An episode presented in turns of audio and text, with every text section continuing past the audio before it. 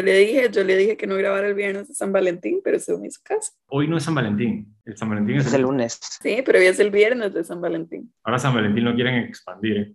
Basta para que sea un... Ya con un día es suficiente. Con un día es suficiente. Ahora Qué que- amargado. Hasta celebré con sus Sí, amigos.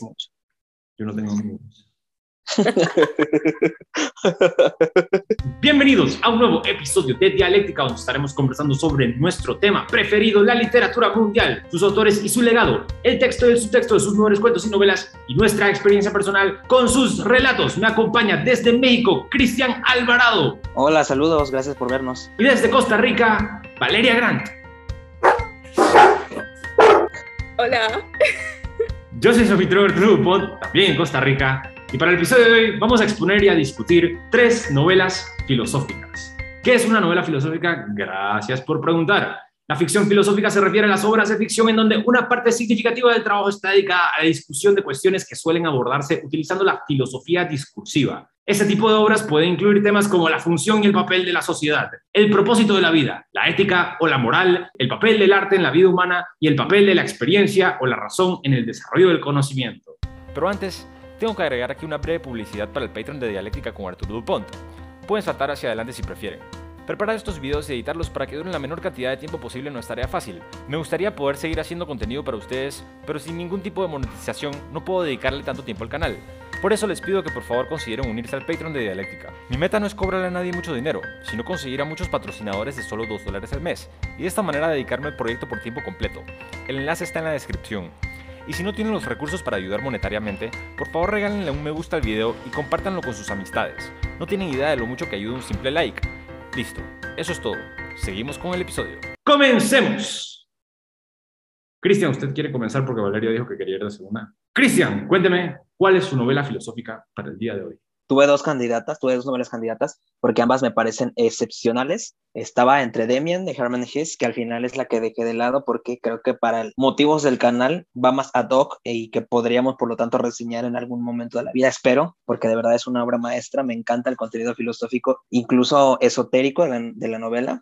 Es muy interesante, pero elegí Hacia habla Zaratustra de Friedrich Nietzsche, eh, mi filósofo favorito. He de decir que cuando leí la novela me pareció súper difícil, es una lectura muy difícil a pesar de que usa alegorías y utiliza un lenguaje, digamos, poético interesante, pero no es una novela que utilice ele- elementos filosóficos fáciles de entender. Las ideas de Nietzsche aquí son presentadas de una manera fácil de leer, pero difícil de interpretar. Pero bueno, esta fue mi, esta fue mi, mi decisión para el día de hoy. Me parece una novela que te enseña mucho, tiene los pilares del pensamiento nietzscheano, todo lo que escribió en su vida lo podemos resumir en esta novela, tal vez por eso es la más conocida del autor. Las cuatro ideas que pretende enunciar aquí el autor y que se irán desglosando más adelante son la idea del eterno retorno, la idea del superhombre, la transformación del hombre y la muerte de Dios. Estas fueron estas son las cuatro ideas principales que podemos encontrar a lo largo de toda la obra de Nietzsche y básicamente nos habla de una transformación social en tanto se pueda dejar de lado las ideas establecidas como, digamos, ideas incólumes o ideas taxativas, ¿no? Que no permiten ningún tipo de, de contrarrespuesta, digamos, la existencia de Dios, la moral, pues Nietzsche cuestiona muchísimo la moral y sobre todo cuestiona mucho la herencia griega, eh, sobre todo de Platón y, y, Aristóteles, pero principalmente de Platón. Nietzsche se sabe, los que hemos tenido la oportunidad de leer al autor, se sabe que Nietzsche odiaba a Platón en realidad, pese a la grandísima, y sobre todo en la época de, de Nietzsche, Nietzsche escribió este libro en el, entre el 83 y el 85, bueno, 1883 y 1885, es una novela de finales del siglo XIX, y pues en plena ilustración no había nada más bello, por así decirlo, y más perfecto que la cultura griega y la cultura clásica, y sin embargo Nietzsche critica muchísimo el pensamiento platónico, la división que hace entre lo dionisiaco y lo apolíneo, son ideas que si bien no se explican como tal en esta novela, sí en, sí en su obra, pero lo que sí habla en esta novela es de la muerte de Dios, ¿no? Cuando, cuando Zaratustra dice que Dios ha muerto, evidentemente no se refiere a una muerte literal de un Dios, digamos, una, una entidad divina, porque pues Nietzsche no creía en Dios, pero se refiere más bien a la decadencia de Occidente, los valores que habían sido establecidos desde la cultura griega, desde estas aseveraciones de lo moral y lo ético y lo estético, que fueron temas que trabajaron muchísimo los griegos. Y Nietzsche dice que a, lo largo de, la ilustración y en época en la que vivía, ya estas ideas morales estaban quedando pequeñas y sobre todo estaban siendo cada vez más desechadas por la sociedad. Por eso refiere que Dios ha muerto, Dios entendido, como este compendio de, de ideas y de pensamientos que ya no quedaban de acuerdo para la sociedad de su época y que además este, estaba, estaba viendo una crisis moral importantísima en ese tiempo y Nietzsche lo relaciona con toda esta tradición judeocristiana, que evidentemente Europa pues es hijo de, la tradición cristiana y la, tradición clásica griega, bueno, Europa y Occidente más. Y bueno, en realidad esa es una de las grandes ideas de Nietzsche también eh, para terminar con, un poco con esta introducción. Me encanta cómo hace eh, la, la idea de la transformación del hombre. Empezamos siendo camellos, después somos leones y terminamos siendo niños. Este debería ser el, el proceso de evolución del, del hombre y dice que camellos, ¿por qué? Porque es la primera transformación del hombre, porque el camello lleva cuestas sobre sí mismo toda, eh, digamos, el camello, pues la comida y el agua, ¿no? Que puede guardar durante, para poder alimentarse durante, durante mucho tiempo y que el hombre actualmente o el hombre en la sociedad nietzscheana cargaba con todo este peso, con todos estos valores que socialmente le habían sido asignados, ya, llámese las ideas morales, las ideas de justicia, la idea de, ética, la idea de Dios, y que eso le hacía hacer eh, llevar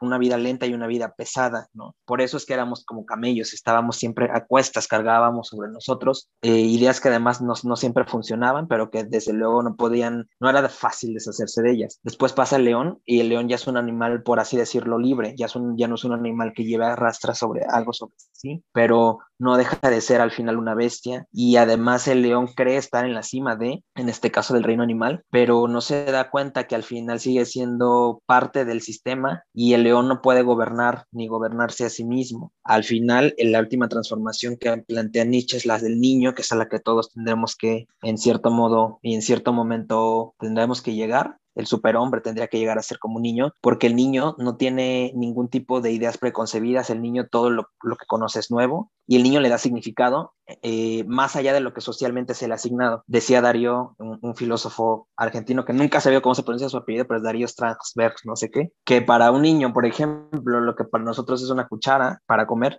para el niño puede ser una cuchara, puede ser una pala, puede ser una varita mágica, puede ser una pistola, eh, ¿no? Entendiéndose que el niño le da significados múltiples a una idea y a un objeto en este caso, que para nosotros como adultos solo tiene una función y tiene un nombre y nada más. Entonces, por eso Nietzsche habla de que tenemos que ser como niños, ¿no? Dar reinterpretaciones sobre algo que se nos ha enseñado y en base a eso crear una realidad y no cargar con las ideas preconcebidas que llevaba el, el camello, por ejemplo, en su joroba. Muy bien, Cristian, una pregunta, le tengo una pregunta, le tengo una pregunta. Eh, ¿La idea del, del, eterno retorno aparece en este libro por primera vez o es algo que Nietzsche explora a profundidad pero que ya había mencionado antes? Sí, mira, en realidad la idea del eterno retorno, así como todas las ideas que pone Nietzsche aquí, ya habían sido expuestas en algunos otros libros. Es un compendio, ¿no? Aquí solo resume como su, su ideología y, su, su, sí, justamente las ideas que ya había escrito previamente. Es como una antología, digámoslo así, de todo lo que él había pensado.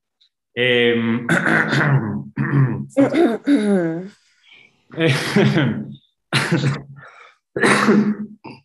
ignoren eso. Valeria Grant Cuénteme. ¿Cuál es? Le cuento.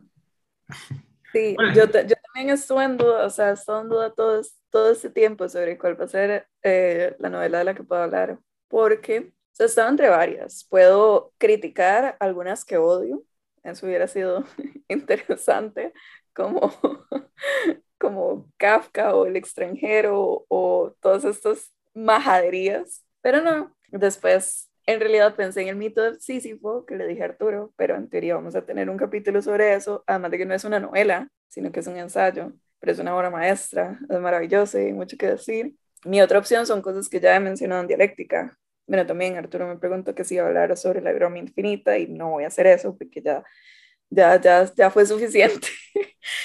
Eh, tampoco Hermanos Karamazov, porque va a haber un episodio, pero sí había citado la que escogí al final en uno de los mejores del año, porque es La náusea, al fin y al cabo. Yo adoro ese libro, de verdad me salvó, me salvó en el 2020, y creo que como con el mito de Sísifo, en general a mí me gusta mucho la, la filosofía que evalúa el tema del absurdo, el tema de la pérdida de sentido, el tema de nada más no estar aferrada a absolutamente nada y entonces partir desde ahí. Y creo que eso, como también la náusea, yo, yo no, yo no soy tan buena como asociando todo a, a, a, la interpretación que ya ha sido estudiada por la gente y a describir todos estos temas, es nada más como mi interpretación personal y cómo me afecta emocionalmente. Y yo creo que la náusea representa mucho como mis primeros cuestionamientos y dolores filosóficos en la vida, así como, como el primer enfrentamiento a, la muerte, teniendo 12, 13 años, y llegaría a decir como, ¿cómo todo el mundo puede seguir su vida normal? O sea, yo creo que eso lo retratan demasiado bien en la náusea, como el momento en el que se llega a dar cuenta o a, o a, traumatizar de la existencia, como de la esencia de saber que las cosas son, como este conflicto que tiene al, al estar en un, en un jardín público, ronquetín, eh, y nada más encontrarse con las cosas, y llegaría a decir, yo nunca me he dado cuenta de que el árbol es, o de que las cosas son, o como el, el sentimiento tan abrumador de nada más asociarse con una idea que uno no ha encontrado antes y que eso nada más absorba todo y lo absorba todo por muchos días. Me llegaría a decir como, como yo no me había dado cuenta de esto, o como yo no había sentido esto, o como yo no había interpretado la existencia tal cual, o como, o como nadie se da cuenta de estos temas. Yo creo que, que para mí eso es muy representativo de la búsqueda filosófica, como muchas verdades que que en general la gente sabe o tiene o se cuestiona, pero solo en los momentos de silencio, solo en momentos particulares, porque estamos diseñados a seguir en el tren a tener una vida normal y a vivir en sociedad y todos estos temas que también es algo que se discute en el mito de Sísifo, de que en realidad Sísifo sufre cuando está abajo o es feliz cuando está arriba, pero en realidad hay un gran, como hay un gran proceso, hay, un gran, hay una gran etapa de todo lo que está viviendo, que es el interín, donde ni siquiera se cuestiona nada. Y eso es una representación como de la vida de todos nosotros, que de verdad para llegar a momentos de cuestionamiento, a momentos que del todo se sientan filosóficos, uno tiene que ser sacada, una tiene que ser sacada de esa realidad. Y creo que, creo que con la náusea es muy fuerte, porque también exagera, se exagera con el personaje principal la monotonía de su trabajo. Al final es un biógrafo, al final está en una biblioteca, está criticando el proceso de otra persona que la admira un montón, pero es súper sencillo, súper sencillo que en esta tarea monótona caiga en, en la crisis tan importante de llegar al punto de cuestionarse no solo el absurdo, sino, sino la, lo que significa ser, lo que significa la sustancia, lo que significa la existencia, y no solo de las personas, sino de las cosas, de absolutamente cualquier presencia de la realidad. Y también me parece, me parece lindísimo como el concepto de la náusea en general, como la incomodidad, como este tema que uno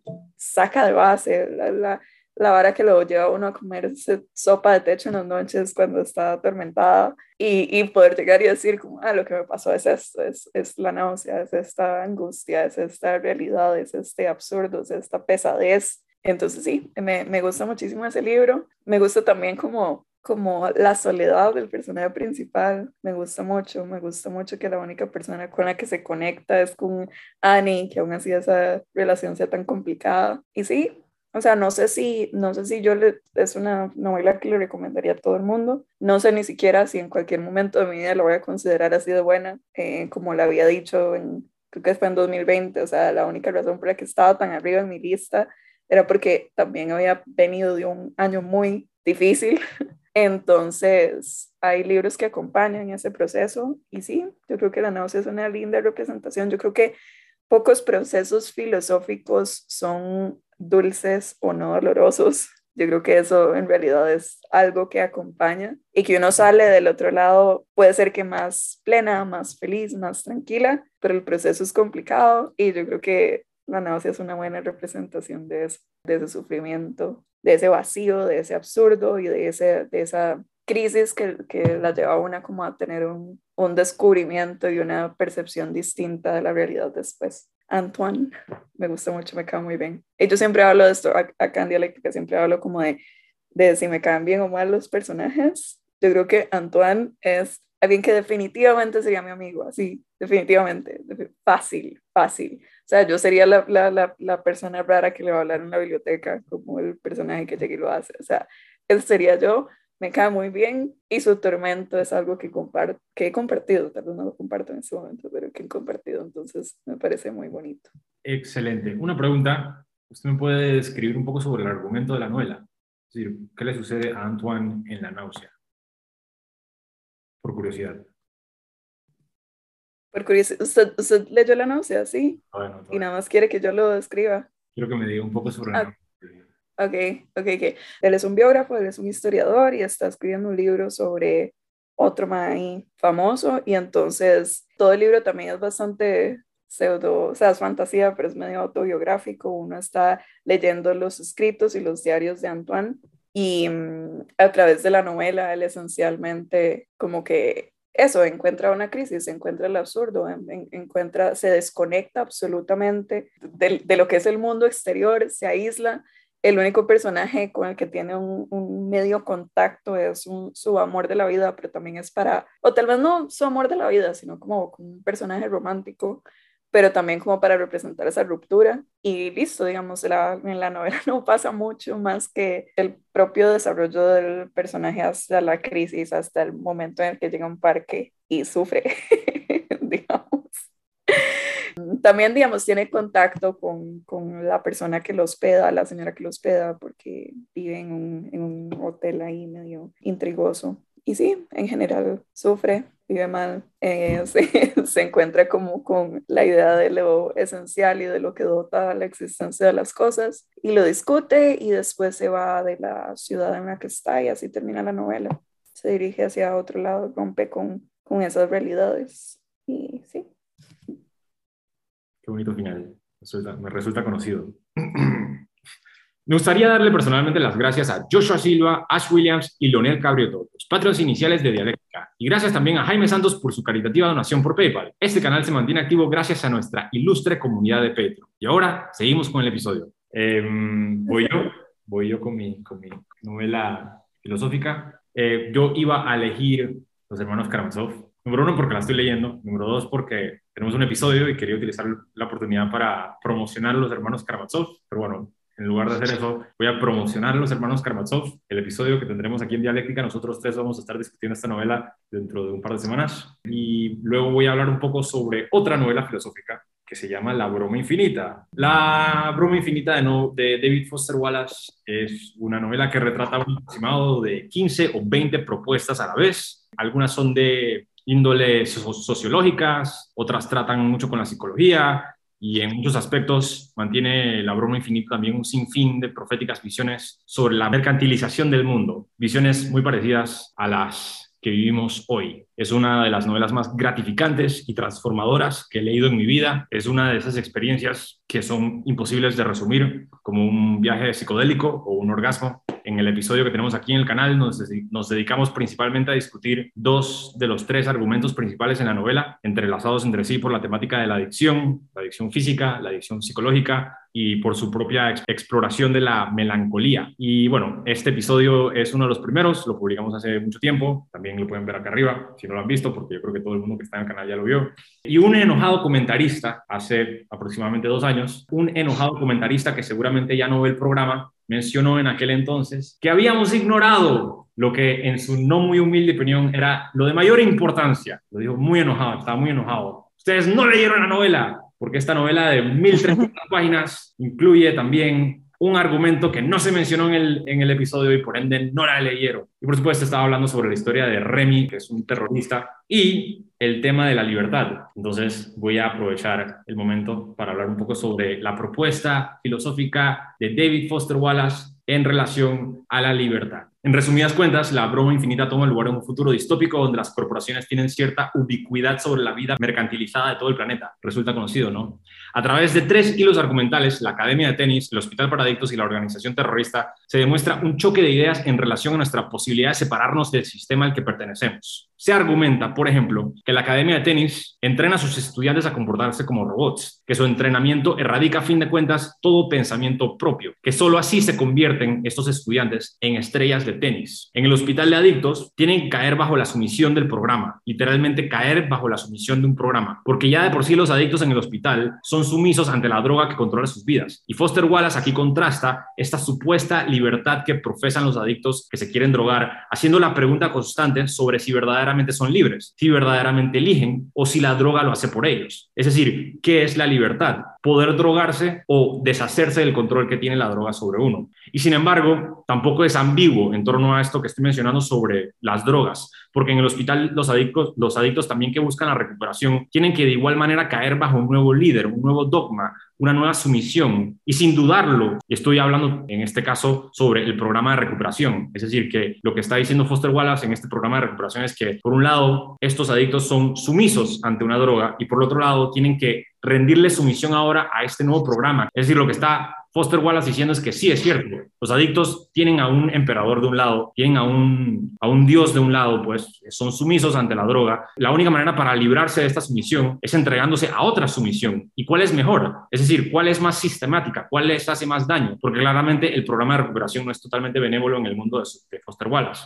Entonces, a través de estos paradigmas, a través de estos opuestos, explora Foster Wallace muchas ideas de lo que es y lo que no es ser libre, sin nunca dar una respuesta empírica o evidente. Esto concluye, no es libertad tampoco, ninguna de las dos opciones es una libertad, pues si los Estados Unidos es un país que profesa todo el tiempo su libertad como un ideal, como un símbolo, como un águila, como una bandera, lo que sea, vamos a liberar el mundo, nosotros tenemos libertad, en China no tienen libertad, y sin embargo, en la exploración de la broma infinita, la tengo, una gran edición olvidé mostrar el libro.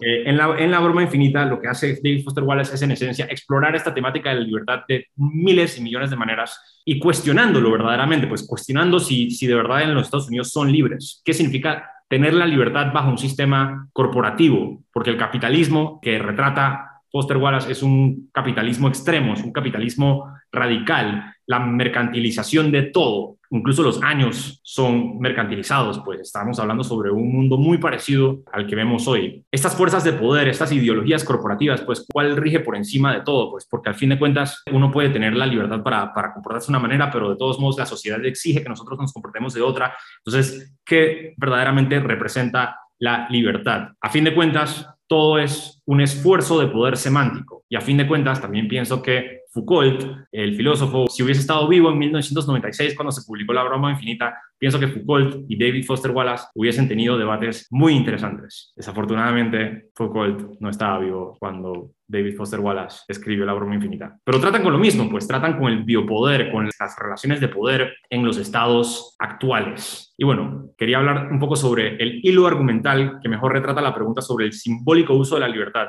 Y ese hilo argumental es el de Remy, el terrorista quebequense. Aquí Foster Wallace también explora la relación simbiótica entre el control institucional y la rebelión y cómo son indispensables. Como siempre seremos parte de un parasítico sistema incluso cuando participamos en la rebelión de otro. Es decir, que la organización terrorista de Remy piensa que él es un agente triple, que está metido en otras facciones para siempre servir a su maestro, los separatistas. Sin embargo, Remy en realidad es un agente cuádruple. Remy no solo es una espía que le hace daño a otras organizaciones en las que está metido, sino que a su vez le hace daño a los separatistas también. Remy no tiene alianzas, mientras que indaga también, y porque a lo largo de la, de la novela Remy indaga en numerosos diálogos que exploran la temática prevalente de la libertad y del significado de la libertad, dando a relucir Foster Wallace su punto a través de este personaje. La única manera de ser verdaderamente libre, de vivir en libertad sin sistema o dogma, es ser como Remy y en esencia manipular a todas las instituciones a su favor, porque las instituciones, por el mero hecho de ser una institución, pues son corruptas. Las instituciones, por el mero hecho de ser una institución, por el mero hecho de tener una jerarquía, nos quieren controlar por dinero, por ganancia. Es decir, e, esta crítica de Foster Wallace anticapitalista queda muy bien explorada en, la temática de Remy. Pues entonces, todos los demás personajes en la novela tratan de escapar un sistema, un sistema opresivo que los utiliza y los destruye. En el caso de Hal, estamos hablando sobre la Academia de Tenis, que es una academia totalitaria. En el caso de Don Gately estamos, y los adictos, estamos hablando sobre un centro de rehabilitación y ninguno lo logra. Todos entran y salen en un ciclo vicioso de adicciones, de melancolía, de suicidio, de depresión. El único que sí logra rebelarse ante el sistema en el que está metido es Remy, porque Remy es el único que a fin de cuentas no le tiene lealtad absolutamente nada. Esa es la única manera que puede una persona vivir en libertad, según la propuesta de Foster Wallace. Todos los otros personajes terminan en la locura, o en el fracaso, o en la adicción, o en la depresión. Remy es el único que logra de cierta manera escapar del sistema en el que estuvo atrapado desde un inicio. Estos sistemas están codificados para el fracaso, están codificados para la traición, están codificados ya están espera, todo el mundo espera que el adicto fracase, que el adicto recaiga, porque ya los centros están esperando que el adicto regrese, porque es parte de su negocio. Es decir, es, todo parte de un negocio, están esperando que el adicto llegue también para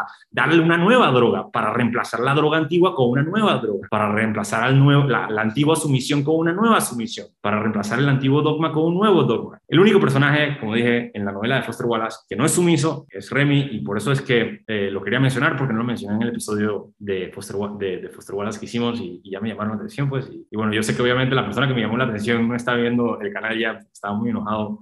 Pero bueno, me parece de todos modos eh, un gran personaje y me gustaría volver a leer la novela. Es decir, tengo muchas ganas de volver a leer la novela. Desafortunadamente tengo como tantas cosas que leer, pero eventualmente lo haré y sería interesante volver a, comentarla porque el miren el tamaño de esta novela. Exacto. Sin duda, aquí hay mucho que discutir. Es decir, yo creo que esta es una de esas últimas grandes obras que se escribieron. Es decir, que todo el mundo hoy en día lo dialoga en Booktube, como que, ah, bueno, ya nadie escribe grandes obras porque los millennials o no tienen la atención para escribirla o no tienen la atención tampoco para leerla, ya nadie quiere escribir la obra masiva que habla sobre el universo explicado. Y eso es una cuestión muy interesante también de Foster Wallace y del género que, que, que, trabaja aquí en La broma infinita, que es eh, el, el realismo histérico, porque el realismo histérico no está supuesto tampoco a dar una tesis específica sobre un tema, el realismo histérico está supuesto a describir el mundo en el que se escribió. Y es cierto que Foster Wallace aquí está trabajando en un futuro distópico, corporativo, mercantilizado, pero sin embargo Foster Wallace estaba escribiendo también sobre 1996 y sin saberlo sobre el 2022. Vivimos en un mundo excesivamente mercantilizado, pues, y, como que a nadie parece tampoco molestarle mucho, pues. Pero bueno, es obviamente una obra maestra, es obviamente una de las mejores novelas que he leído en mi vida y eh, uno de mis libros de cabecera. Yo siempre digo que, que, me gusta más Pinchon que Foster Wallace, pero solamente porque he leído más de Pinchon que de Foster Wallace. Yo creo que si le, tengo que seguir leyendo más de Foster Wallace, pues de Foster Wallace yo solamente he leído un par de cuentos separados, pero eh, ya dialogué con, con Valeria que voy a, voy a comprar un libro de Foster Wallace cuando tenga el dinero. Únase a Patreon. Eh, y sí, la única manera digna de vivir es eh, en constante rebelión contra todos los sistemas. Power to the people. Um, por, por, esto de que son novelas filosóficas, ¿la consideras más novela que filosofía o, o, más filosófico que novela? Es más novela que filosofía, definitivamente. Es decir, Foster Wallace no era un filósofo. Foster Wallace fue un escritor que escribió novelas filosóficas y cuentos filosóficos. Y La broma infinita es como su tesis absoluta en torno a, todo. Es una novela filosófica, eh, eh, aunque no fue escrita particularmente por un filósofo, pues es como, digamos, Los hermanos Karamazov, pues, que tampoco es una novela, eh, que tampoco es una novela escrita por un filósofo, pues, es una novela filosófica, sin lugar a dudas. Y de, la misma manera en la que Los hermanos Karamazov retrata también una visión polifónica del mundo, es decir, que tiene cosmovisiones opuestas y contrastadas la broma infinita hace lo mismo. Y de hecho, hay una lectura de la broma infinita muy interesante que se contrasta directamente con los hermanos Karamazov. Es decir, que supuestamente David Foster Wallace escribió la broma infinita inspirándose en los hermanos Karamazov. Entonces hay un personaje que retrata a Dimitri, que es Orin, hay un personaje que retrata a Iván, que es Hal, y hay otro personaje que retrata a Alyosha, que es Mario, hay un personaje que retrata a Fyodor, que es James Incandescent, hay muchos paralelos entre las dos obras y hay una lectura de la broma infinita que, que va en directa contraposición con, con, los hermanos Karamazov, lo cual es muy interesante pues porque, ¿ves? Segway. Aquí vamos a estar discutiendo los hermanos Karamazov dentro de muy poco, así que no se pierdan ese episodio. Ese episodio. Tengo como aproximadamente 60 páginas escritas sobre esa novela. Voy a tratar de no leerlas todas durante el episodio. Y ahora es turno para ti. ¿Están de acuerdo? Cometemos aquí un imperdonable blasfemia. No le tienen que gritar la pantalla porque por eso está específicamente diseñada la sección de comentarios. Comenten. Si disfrutaron del episodio, un clic al botón de suscribirse y al like para que el algoritmo de YouTube nos tenga a su favor. Mil gracias a Cristian y a Valeria por acompañarme aquí hoy. Gracias a ti por llegar hasta el final del video. Esto fue Dialéctica.